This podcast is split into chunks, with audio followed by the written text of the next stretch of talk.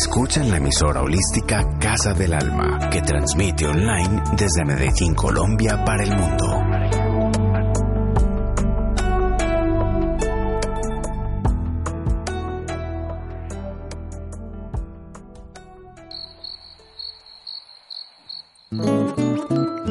Un curso de milagros.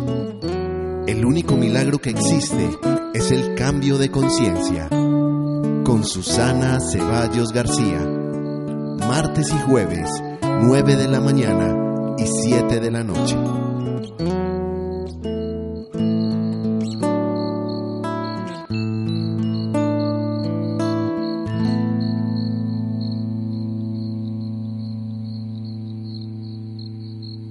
Bienvenidos a un curso de milagros. Para iniciar este programa el día de hoy quisiera preguntarles, ¿con qué mente eligen vivir su mundo hoy? ¿Con qué mente eligen vivir su vida hoy? ¿Con qué mente eligen hoy relacionarse? ¿Con qué mente eligen hoy pensar? ¿Con qué mente eligen hoy sentir?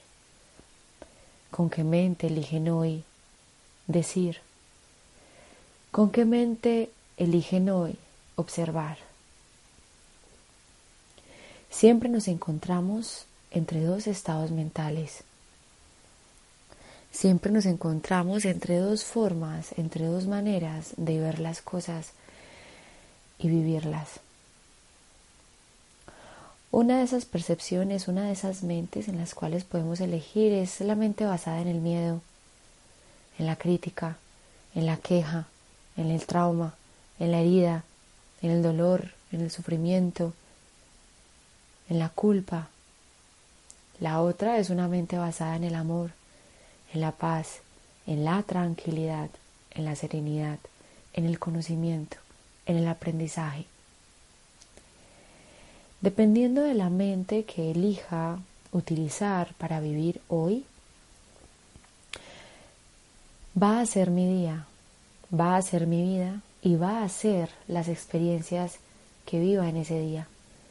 Dependiendo de la mente que elija utilizar para vivir mi vida hoy, va a depender no solamente las experiencias que tenga, sino también el para qué las utilice.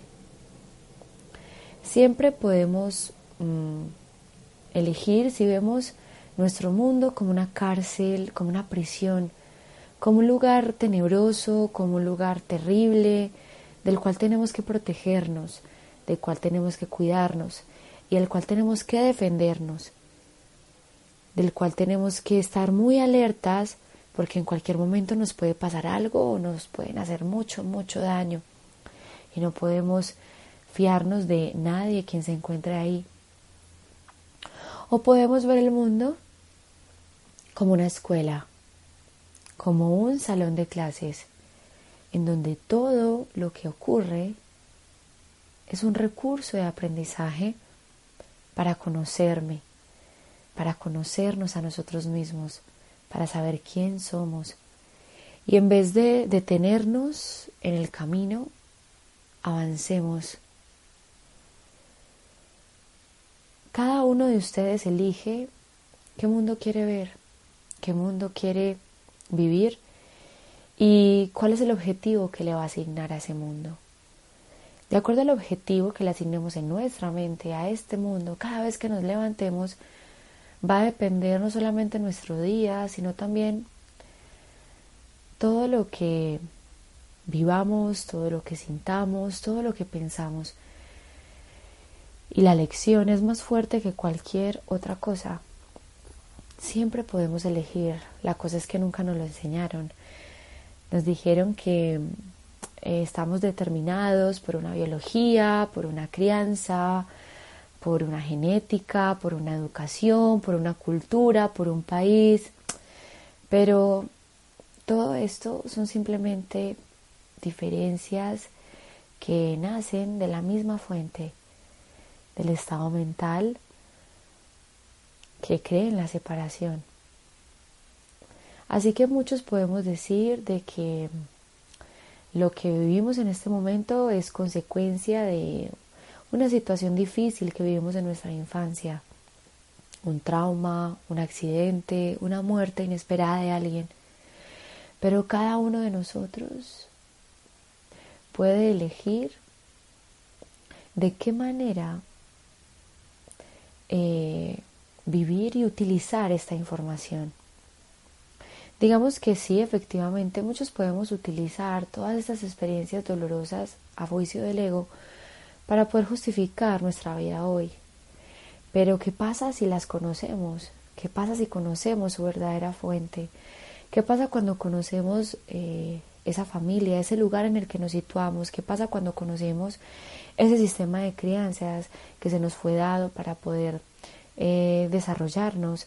¿Qué pasa cuando conocemos esa información que se nos dio? ¿Qué pasa cuando conocemos ese sistema de creencias? ¿Qué pasa cuando nos adentramos a ese mundo desconocido que muy poco nos enseñaron a conocer? ¿Cierto? Porque nos dijeron que, que madurar era eh, alimentar nuestro cuerpo y nuestro cerebro. Nos dijeron que, que crecer implicaba madurar nuestro cuerpo y nuestro cerebro, era estudiar, era alimentarse bien, era saber y saber mucho para poder sobrevivir en este mundo. Pero no nos enseñaron que madurar también es eh, evolucionar el cómo pensamos y el cómo sentimos, es ir más allá del cómo se nos ha enseñado a pensar, del cómo se nos ha enseñado a sentir. Resulta que sí, efectivamente se nos enseñó a madurar nuestro cuerpo, nuestro cerebro, pero se nos olvidó algo muy importante, que es enseñar a enseñarnos a pensar, enseñarnos a sentir, enseñarnos a actualizar nuestro pensamiento. Y resulta, hermosos corazones, que cada uno de nosotros puede hacerlo si así elige hacerlo. Cuando nos adentramos a ese conocimiento de toda esa información que nos antecede, no es para que simplemente justifiquemos lo que ahora estamos viviendo, lo que ahora parece ser un karma o un destino, ¿sí? Sino para que podamos conocer el contenido de nuestra mente que en este momento se está expresando como consecuencia de ese desconocimiento, para que lo podamos conocer y sanar, integrar y liberar. Ese es el verdadero milagro y esa es la inversión de pensamiento que nos invita a hacer un curso de milagros, que es dejar de ver todo lo que vivimos como un karma, como un ataque, como algo mm, que merece tal vez castigo o merece ser salvado por alguien más. Y verlo más bien como una oportunidad para poder conocer el contenido de mi mente que me fue negado desde muy pequeño, bueno, en términos ancestrales desde que elegimos escuchar esa vocecita que nos dijo que estábamos separados, pero lo que nos invita es a utilizar inicialmente todos esos dolores, todos esos traumas que le dan sentido a nuestra historia y a nuestra identidad, no para justificarnos, sino para conocernos, para saber primero, bueno, cuál es la información que antecede a este personaje, cuál es la información ¿Qué hace que este personaje llamado Susana, llamado Laura, llamado Juan, llamado Mónica, llamado César, llamado Sergio, hace que exista, ¿no?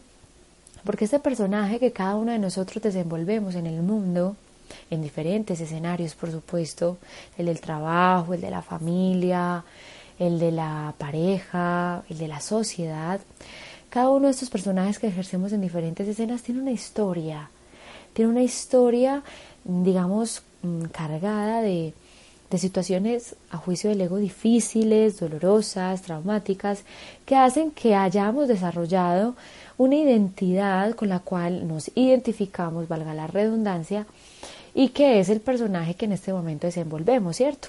Porque entonces, ¿qué pasaría si, si este personaje no tuviera una historia? Pues no tendría un sentido, ¿no? No tendría un sentido de por qué estar aquí. Por eso es tan importante conocer la historia no para eh, quedarnos en ella, sino para trascenderla, para ir más allá de ella. Ahora, ¿cuál es la historia que queremos contarnos? ¿Cuál es la historia que queremos que eh, respalde eh, a quien somos o a quien creemos que somos? Porque mientras estemos aquí, claro, tenemos un personaje y tenemos que desenvolverlo, pero podemos elegir cómo desenvolver ese personaje, podemos elegir todos los días ese personaje cómo puede vivir podemos dirigirnos a la dirección de este teatro, de, este, de esta película, ¿no? Y elegir eh, el, el, libreto o el guion o la palabra, podría decirse así, el discurso que queremos que este personaje caracterice o que queremos que este personaje desenvuelva en el día de hoy. Podemos hacerlo, pero para ello necesitamos simplemente hacer una, una, un alto consciente y simplemente disponernos a preguntarnos y a respondernos si realmente queremos hacerlo. ¿Sí? No lo hagan porque yo se los diga, no. Háganlo porque de verdad sienten que necesitan otra manera de ver su vida hoy, otra manera de ver el mundo, otra manera de resolver las situaciones que hoy se les presentan y que tal vez ya se les han presentado antes, porque tiene que ser una película el hecho de que vivamos siempre nuestras mismas limitaciones, siempre los mismos bloqueos, siempre los mismos conflictos. ¿No les parece eso algo extraño? ¿No les parece eso algo de extraño de que siempre nos pase lo mismo? Le llamamos karma, pero karma es un invento del ego para poder justificar situaciones que consideramos dolorosas para no hacernos cargo de ellas. Y eso simplemente tiene una sola respuesta, eso simplemente tiene una sola forma de verlo y es una oportunidad para que vuelvas a tu mente. Y eso que consideras conflictivo, eso que consideras doloroso, en vez de condenarlo, en vez de juzgarlo, en vez de criticarlo, así inicialmente lo hagas, ¿no? Pero eso se trata el entrenamiento, de yo llevarme conscientemente todos los días a elegir no juzgar, así mi mente lo haga automáticamente, de hecho para eso lo hacemos para ver cuán automatizados estamos para juzgar. La idea es que podamos elegirlo conscientemente todos los días para que cada vez sea menos difícil y llegue un punto en el que tú puedas elegir mm, cómo ver el mundo, no que el mundo determine cómo verte a ti, porque ese es el mundo en el que, en el que vivimos cuando decidimos verlo desde la mente del miedo, del ego, de la herida y del trauma. Cuando decidimos vivir en el mundo del ego, cuando decidimos vivir en el mundo del dolor y el sufrimiento, es el mundo quien nos define a nosotros. Es el mundo la causa de lo que soy. Es, la, es el mundo la causa de lo que somos. Son las historias, las situaciones, las experiencias que hemos vivido la que determina quién soy. Es que yo soy así porque yo viví esto, es que yo soy así porque me pasó esto, ¿no? Lo que les decía ahorita de em, justificamos a través de una historia el personaje que somos, ¿no? Cuando vivimos en el mundo del ego somos el resultado de una historia, ¿ok? Pero cuando vivimos y decimos vivir en el mundo del amor, de la paz, de la claridad, del conocimiento, del aprendizaje, cuando decidimos vivir en el mundo del Espíritu Santo, cuando decidimos ver el mundo a través de sus ojos, cambia el propósito del mundo, cambia su objetivo.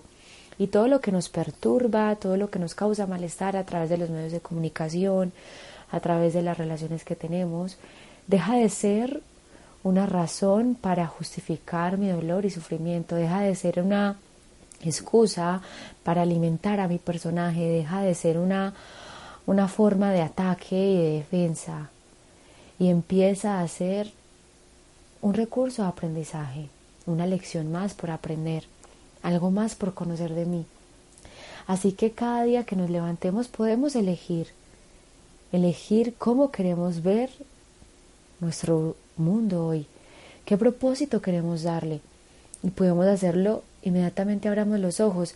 Aún así lo primero que llega a tu mente sea una preocupación. Si tú decides ver ese día y vivir ese, ese, día, tu vida con la mente del Espíritu Santo, con la mente del amor, con la mente que ve todo como un recurso de aprendizaje, créeme que esa preocupación será usada no para perturbarte, sino para que vuelvas a tu mente y estés en paz. Porque cuando yo elijo vivir mi mundo a través de la mente del espíritu, cuando yo elijo vivir mi mundo a través de la mente del que sabe quién soy, del que sabe qué estoy haciendo aquí, todas las preocupaciones dejan de ser preocupaciones, empiezan a ser simplemente invitaciones del ego, invitaciones de ese mundo eh, del ego para que yo pierda mi paz. Así que no se trata de no resolver en la forma lo que la forma te invita a resolver. Se te invita simplemente a que lo resuelvas con la mente correcta, con la mente que no juzga, con la mente que sabe exactamente lo que necesitas. Yo sé que todos aquí, incluyéndome, hemos tenido la oportunidad no solamente de, vivir a través de, la mente del Espíritu Santo, sino que también hemos tenido la oportunidad de, escucharlo y de elegir escucharlo todos los días a cada hora de nuestra vida.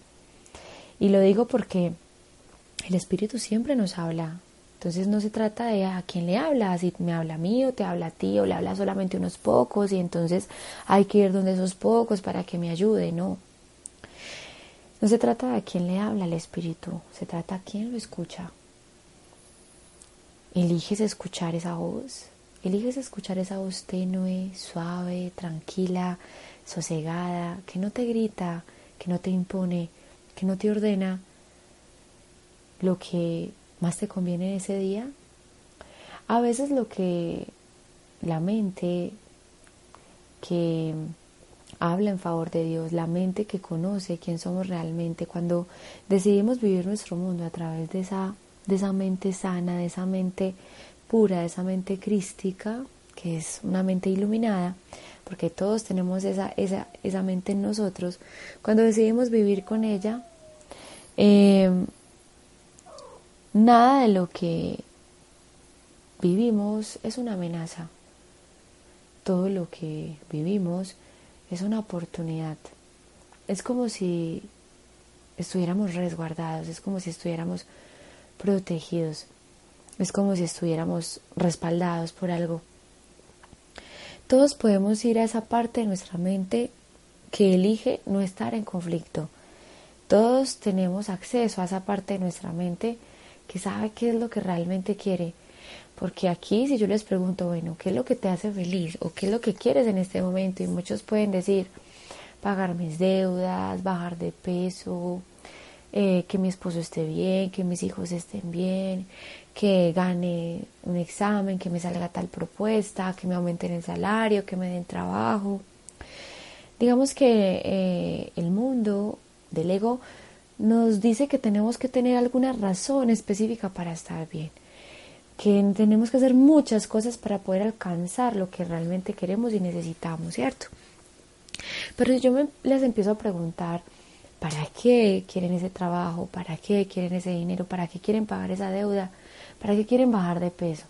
Ustedes inicialmente me van a dar un montón de respuestas, pero si conscientemente cada uno de ustedes se hace esta pregunta una y otra vez, una y otra vez de ¿para qué quiero estar bien? ¿Para qué quiero bajar de peso? Muchos vamos a decir, listo, porque quiero sentirme tranquila. Bueno, ¿y para qué te quieres sentir tranquila? Eh, bueno, porque quiero estar bien. Y bueno, ¿y para qué quieres estar bien? No, para no sentirme sola. ¿Y para qué no te quieres sentir sola? No, para poder estar con alguien. ¿Y para qué quieres estar con alguien? ¿Cierto? Si, nos, mm, si nosotros nos empezamos a hacer esas preguntas constantemente, empezamos a tener este diálogo con nosotros, nos vamos a dar cuenta que siempre vamos a llegar al mismo lugar. Y todos queremos hacer todo esto para estar en paz. Todos queremos estar en paz. Nosotros lo llamamos, no sé, eh, libertad, otros lo llaman felicidad, otros lo llaman éxito, pero todos buscamos estar en paz. ¿Y por qué no hacer esa lección inmediatamente abrimos nuestros ojos? ¿Y por qué no hacer esa lección inmediatamente se nos está invitando al conflicto? ¿Y por qué no hacer esa lección inmediatamente nos sentimos incómodos? ¿Por qué no detenernos en ese momento en que nuestra mente empieza a divagar y a divagar? ¿Por qué no detenernos en ese momento en que tratamos de resolver las cosas por nuestra cuenta cuando realmente no podemos porque somos impotentes en ese sentido y nos detenemos y acudimos a aquel que sabe. Y aquel que sabe es una mente sana en nosotros y podemos acceder a ella. Muchos me dicen, pero ¿cómo? Es que es muy difícil. Claro, si tú eliges creer que es difícil, va a ser difícil. Y más allá del hecho de que sea difícil, es tu creencia en la dificultad lo que hace que sea difícil y empezamos a confundir el observar con el analizar. Y al ego le encanta analizar. El Espíritu simplemente te pide que aceptes que estás incómodo y entregues esa incomodidad y seas honesto respecto a cómo te sientes. Seas honesto respecto a, a lo que te está incomodando. Te está incomodando que alguien te cobre cuando eh, a la hora de, de, tu cobrarle no, no es eh, puntual contigo. Te molesta que una persona te hable mal de otra que quieres. Te molesta que tu pareja mm, quiera estar con tus amigos en vez de estar contigo un fin de semana. Te molesta eh, no sé, que tu papá no esté ahí para ti cuando tú quieras, te molesta que no tengas pareja, te molesta que no tengas el éxito que quisiera. Simplemente sé honesto y muéstraselo a esa parte de tu mente que a la que se la ocultas, a la que se la ocultas, a la que insistes en no mostrársela, porque es muy curioso. Dentro de todo este proceso de práctica y, y de aprendizaje y de enseñanza, y en este, y en este proceso de vivir, el, un curso de milagros, de vivir, estar en paz, de vivir, elegir todos los días, pensar a través de la mente correcta, me he dado cuenta que es nuestro deseo de ocultar lo que pensamos, nuestro deseo de justificar lo que pensamos o lo que nos pasa o lo, o lo que sentimos es demasiado grande, es impresionante. Mm, nada más hoy yo me sentía muy incómoda respecto a una situación eh, que recientemente me había pasado. Y, yo llevaba con esa situación tiempo, ¿no? Tiempo. Y, recuerdo que, yo conversaba con, mi hermana y le, y le justificaba el por qué me sentía incómoda, le justificaba mi malestar.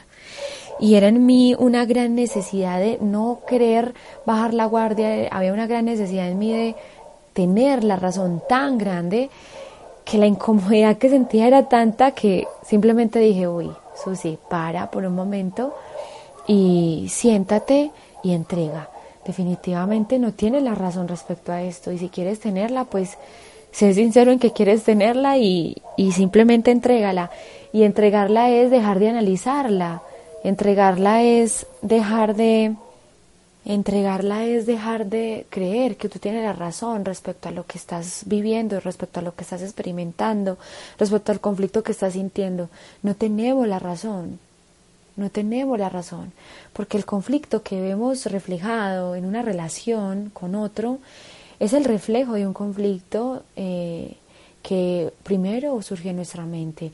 Y nuestro deseo de tener la razón, en nuestra necesidad y, y, nuestra creencia de que sí, nos la sabemos todas y sabemos lo que más nos conviene. Y yo sé que yo tengo la razón, es que yo sé que es así, lo que hace que surjan guerras, lo que hace que se bombardeen unos países a otros, lo que hace que simplemente otros no decían bajar las armas, lo que hace que eh, simplemente se suban al poder personas con las que no nos sentimos del todo cómodos. Nos han dado cuenta que, que, hay una gran necesidad en el ser humano de tener la razón y defender sus argumentos en vez de proponer maneras alternativas de dejar de tenerla. Eh, y siento que muchos lo podemos observar, no solamente, digamos, en debates presidenciales, sino también en reuniones de trabajo, en debates familiares, en discusiones personales. Siempre queremos buscar la manera de defender nuestro punto de vista, siempre queremos defender la manera de, de, pensar que tenemos y buscamos lo que sea para hacerlo. Pero ¿qué pasa cuando tenemos la razón? Te sientes feliz, te sientes en paz, te sientes tranquilo. No se trata de no dar un argumento y no expresar tu posición. Se trata de hacerlo en paz, no en conflicto. Así que si tú te sientes en conflicto, estás eligiendo vivir tu vida, vivir tu mundo a través de la mente del ego, a través de la mente del miedo, de la herida, del trauma que te dice que sí, que tienes una razón para justificar tu ira. Pero si tú eliges vivir tu vida con los ojos del amor, con la mente del amor, con la mente del conocimiento, ese malestar lo vas a utilizar como un momento, como un recurso para volver a tu mente, para volver a Dios, para entregarlo, soltar y volver con otra conciencia a esa situación, una conciencia que en vez de reproducir el conflicto, lo libere, que en vez de aprisionar al otro, en vez de condenar al otro, lo refresque, lo vea como realmente es. Qué rico cuando en nuestra mente dejamos de ver a nuestros hermanos, a las personas que nos rodean como nuestros enemigos y empezamos a verlos como nuestros salvadores en el sentido de que empezamos a darnos cuenta que eso, que esa persona me está haciendo sentir, me está permitiendo recordar, me está permitiendo ver un contenido de mi mente que no conocía y que era necesario conocer para poder avanzar, para poder crecer y para poder sanar. Porque todos buscamos lo mismo, sanar. ¿Para qué? Para estar en paz. Eso es lo que realmente estamos buscando todos. Así que esa es la invitación o bueno, la pregunta que les hago el día de hoy y es, bueno, ¿con qué mente eligen vivir hoy? ¿Con qué mente eligen vivir su vida hoy? Así que para terminar les voy a leer un, un fragmento de, bueno, un texto del Espíritu habla llamado El Instante Santo. Esta mañana experimentaste un instante, santo durante tu, tu meditación en el cual viste con la visión de Cristo que en realidad nada importa. Voy a hacer un paréntesis aquí. El instante santo es ese momento en el que elegimos ver las cosas de otra manera, en el que elegimos vivir, ver eh, nuestra vida, nuestro mundo con una percepción sana, con una percepción crística, con una percepción iluminada, con una percepción amorosa, ¿no? Entonces este es el instante santo, por eso quise leérselos para que más o menos eh, nos adentremos como a el instante desde una experiencia de otra persona. Entonces sigue.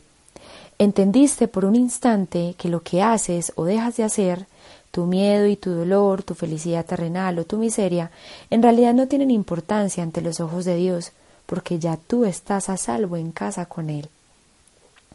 El sueño continúa y el drama continúa desenvolviéndose, pero tuviste la experiencia de que eres el creador del sueño, no la víctima del sueño. En ese instante santo poseíste una gran verdad, tú misma la recuperaste, sabías que no es necesario que tus necesidades terrenales estén cubiertas para estar feliz. Tu única necesidad verdadera es regresar a Dios, a quien en realidad nunca abandonaste. Experimentaste que el mundo nunca puede cubrir completamente tus necesidades y buscas a Dios para satisfacerte. Eso es la forma en la que te traes alegría, no pérdida. Cuando te rindes ante la voluntad de Dios, lo único que pierdes es el miedo. ¿No es cierto que esta experiencia de la verdad hace que el mundo de la forma sea menos atemorizante, menos poderoso, menos cierto, menos real? Estate agradecido por el instante de visión. Este te acercaba a la verdad. Todas las cosas te pertenecerán porque esa es la voluntad del Padre. Todas las cosas reales te pertenecen si solo pudieses ver con la visión de Cristo. No consagres tu atisbo santo a la verdad, pero jamás te permitas volverte a, que, a quedar completamente dormida. Paz para ti. Eres amado y amada. Los testigos del amor eternos del Padre te rodean. Si solo, solo, solo deseas verlos, sigue amando, sigue aprendiendo. Este es un escrito mm, del Espíritu, habla expresándole a la escriba que escribe, valga la redundancia de este texto, lo que es experimentar un instante, un instante santo. Aquí les acabo de leer lo que es experimentar un instante santo. Cuando tú vives un instante santo, pierdes el miedo porque en el momento que tú eliges volver a casa, en el momento que tú eliges volver a Dios, eso quiere decir en el momento en que tú eliges volver a tu mente, ¿cierto? El momento en que tú eliges volver a ese lugar donde todo ocurre, que es en tu mente, en ese momento pierdes el miedo, porque cuando nosotros decidimos no escuchar esa voz del Espíritu Santo, cuando nos recordaba que realmente no estábamos separados, lo hicimos porque teníamos miedo de que esta mente nos juzgara, nos criticara, nos castigara por haber pensado que estábamos separados, ¿cierto? Pero en el momento que elegimos hacerlo, en el momento que elegimos volver a nuestra mente y no atacar al que tenemos al frente, sino que decidimos verlo de otra manera y empezamos a ser los observadores, empezamos a deshacer el miedo. ¿Por qué? Porque empezamos a volver a ese lugar en el que creemos que vamos a ser castigados, que es en nuestra mente. Entonces, eso es la descripción que hace este texto a, del Espíritu habla a esta persona que, que le escribe, ¿no? Pierdes el miedo. La experiencia de la verdad hace que el mundo sea menos atemorizante, menos poderoso. te das cuenta de que lo que estás viendo no es real o no puede hacerte daño realmente. Solamente si tú decides hacerlo, solamente si tú decides que así sea, así será. Porque lo único que nos puede hacer daño en este mundo son nuestros pensamientos, nada más. Observen y verá cómo nuestros estados de ansiedad, de tristeza y depresión son consecuencia de lo que pensamos, no de lo que, no no de lo que vemos, sino de lo que pensamos sobre lo que vemos. Es eso lo que nos afecta realmente. Así que es ahí donde realmente necesitamos hacer otra lección. Así que bueno, con esto me despido, les doy las gracias por escuchar y por abrirme este espacio. Nos vemos en una próxima emisión. Feliz, feliz día.